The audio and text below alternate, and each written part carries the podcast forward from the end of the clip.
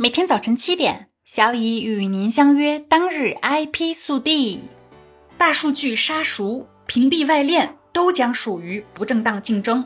反不正当竞争法修订草案向公众征求意见。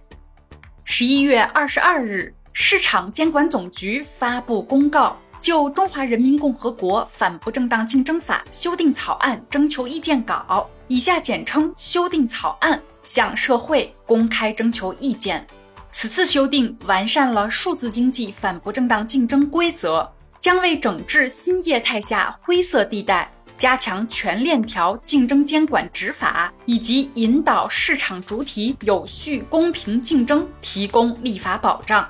本次修订草案新增了不正当竞争行为的类型，其中明确提及“二选一”。大数据杀熟和屏蔽外链等行为将受到处罚，最高罚款提高至上一年度销售额的百分之五。本次修订草案将更加注重保护消费者权益。如果市场监管部门认定企业有大数据杀熟行为，消费者应有赔偿权和诉讼权。此外，相比于当前的反不正当竞争法，本次修订草案更加明确地指出。互联网企业之间屏蔽外链行为属于不正当竞争行为。反不正当竞争法自一九九三年起正式实施，曾经于二零一七年、二零一九年进行过两次修订，本次是第三次修订。具体的，在大数据杀熟方面，本次修订草案第十九条提出，经营者不得利用算法，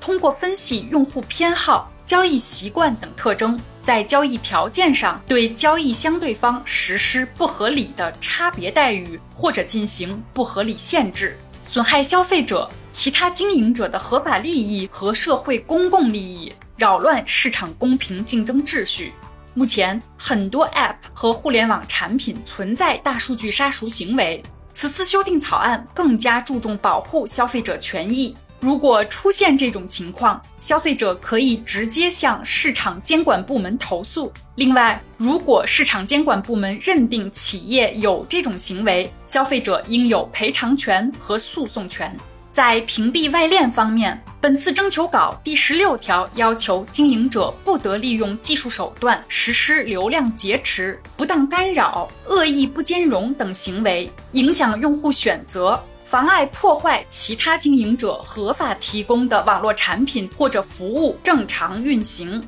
其中包含的相关行为是：一、恶意对其他经营者合法提供的网络产品或者服务实施不兼容；二、无正当理由对其他经营者合法提供的产品或者服务的内容、页面实施拦截、屏蔽等。也就是说，本次修订草案更加明确地指向互联网企业之间屏蔽外链行为，希望未来可以有效地防止大公司利用垄断和优势地位排斥处于起步阶段的竞争者。本次修订草案的提出，明确了国家对于新经济、新业态和新模式下限制资本无序扩张、提倡公平竞争、营造稳定市场秩序的大方向。相信未来各大互联网平台之间的相互防范和排斥将会有所改善。比如，腾讯对于淘宝外链的开放程度，或许会与其对待京东、美团等平台的开放程度不再有所区别。